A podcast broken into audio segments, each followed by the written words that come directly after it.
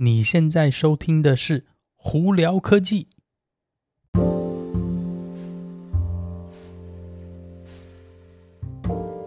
嗨，各位观众朋友，大家好，我是胡老板，欢迎来到今天的《胡聊科技》。今天美国洛杉矶时间五月十六号星期一啦，哇，五月就这样子这么快就已经过了一半了耶！哦，不知道大家有在玩美股的，有在看美股的人，不知道这几天心情如何哦？这一两个礼拜下来，其实从四月开始到现在，真是哇惨兮兮哦。呃，Anyway，呃，今天有哪些科技新闻在这边跟大家分享呢？我们首先先从我看有特斯拉、苹果，还有跟 Elon Musk 有关的东西，以及 Netflix。我们从 Netflix 开始好了。Netflix 呢，他们最近有传出来是说，他们有在要开直播的一个功能。嗯，我不太清楚，他是真的是给一大家自己去直播东西呢，还是直播他的就是，呃，不是算影片吧，就是可能比方说是看球赛啊，或者是怎么样的，这个东西他们还有一些东西正在评估吧。但我也不意外说，如果 Netflix 以后开直播功能的话，因为其实说真的，Netflix。已经变成一个大家都去用它去看节目啊，或者是看东西的这个平台的话，它如果真的有走向是说直播节目，或者甚至走 YouTube 这方向，都非常有可能哦。那未来会怎么样呢？不知道啦，因为说真的，你的节目如果没有一直更新，或者是不是观众想看的东西的话，这个人数要成长其实是有点困难了。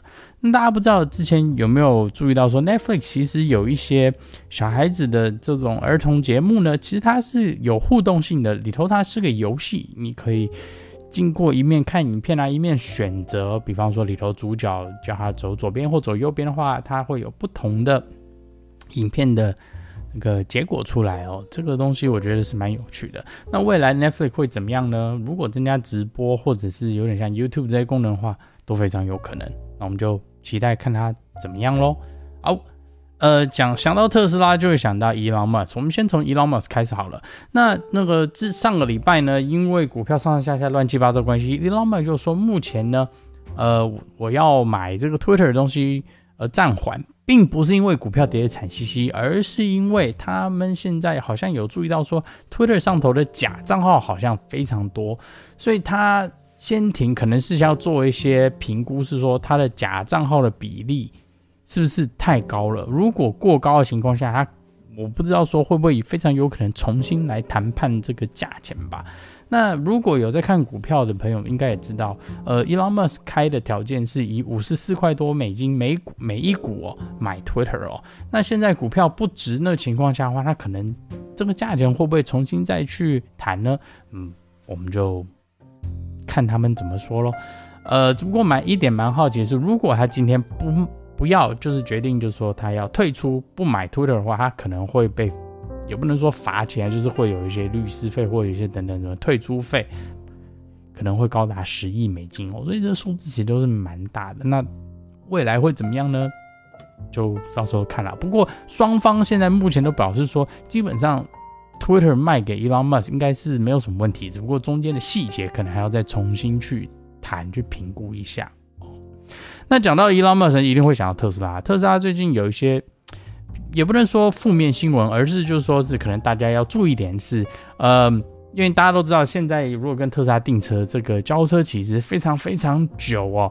那伊朗他自己就有说啊，他们很可能现在要暂缓，就是接受订单哦，先把手上订单消耗掉以后呢，再让大家去订车哦。不然的话，呃，他们的说法是说，如果让你持续订车的话，但是一直没有办法交车给你的话，其实对消费者的这种好像感觉就是 kimochi 的问题啦。呃，但严格上来说，就算不让你订车，那你就算是未来订车也是晚一点嘛。只不过就是你可能会觉得说啊，我没办法订车，好好，我没办法排队，有点那种可能不爽的感觉吧。好，那呃，另外一个 特斯拉最近有召回大概十几万台车，为什么呢？主要也就是因为新的 AMD 晶片呢，在那个车上的这个传媒系统呢，可能会导致宕机或者是过热，然后重启的状况哦。呃，这个东西我听的其实我没有说很意外，因为主要是 AMD 晶片本来就是呃在业界的那个它的温度本来就是比较高啦，所以真的碰到这问题也不意外啦。但不过特斯拉的说法是说他们会经过那个软体更新把这个问题解决，所以。呃，如果有碰到这个问题的朋友们，搞不好可以，嗯，也不用太担心啦，因为他们是说这东西蛮快就会解决的。呃，你也可以是尝试说跟那个服务中心经过 App 去那个联系一下，搞不好可以加快这个呃更新的速度哦。好，那再来就是最近呢，有很多人哦，在美国尤其哦，在那个特斯拉超充站有发现到说，很多超充的那个充电桩呢，竟然那个接线接头被剪断了。那有两种说法，是一个说法就是就是憎恨电车的人呢在故意搞鬼，另外一个就是可能有一些不不法人士呢，他们把这个接头剪断，主要是要把拿里头的这个铜线拿去重新回收去赚钱哦，因为最近这个原物料上涨的关系，里头的那个铜呢其实价钱涨得蛮高的，但是 这个。现在目前没有确那确确认是说到底是怎么回事啦，只不过就是在那个超充站呢，有蛮多地方都有碰到这个问题，所以大家可能要注意一下了。好，那再一个跟朋友有苹苹果有关的新闻是 iPhone 十五，也就是明年的手机，不是十四哦，十四是今年嘛，明年的话应该就是 iPhone 十五。现在有一个说法是，苹果可能会把 Lightning 接头呢，就是删除，并且把它全部都换成 USB-C 哦。那这个主要也可能是要应对欧洲那边的有一些法规的问题哦，因为我也不知道为什么欧洲那边呢就很喜欢管来管去，说手机上你一定要给什么不不准用什么那个有的没的，所以有点麻烦。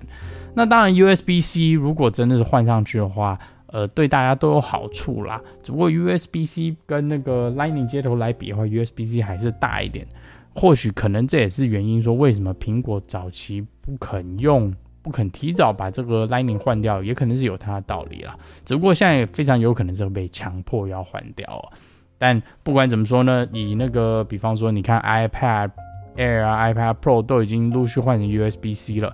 所以苹果可能很早也有在考虑到说，这个 Lightning 是迟早要被换掉，所以可能就是目前看 iPhone 的话，应该是明年哦，不是很确定。但是呢，现在有传闻是这样子啊。那 iPhone 十四呢，就今年的手机呢，目前还是传闻是说还是会用 Lightning 哦。那另外一个比较有趣的新闻是呢，你如果最近有到苹果的总公司去拜访的话，诶，很可能会有看到说他们的收费方式直接是手机对手机啦。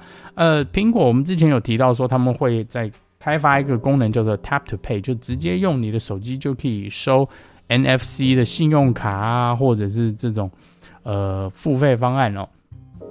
那这个功能呢，看起来应该是他们在测试了。那对未来有什么好处呢？主要就是说是你就不需要多买东西，多买硬体配备呢，你可以直接经过手机就可以收信用卡。那这个功能非常有可能会公开给全部的这个手呃苹果手机用户哦。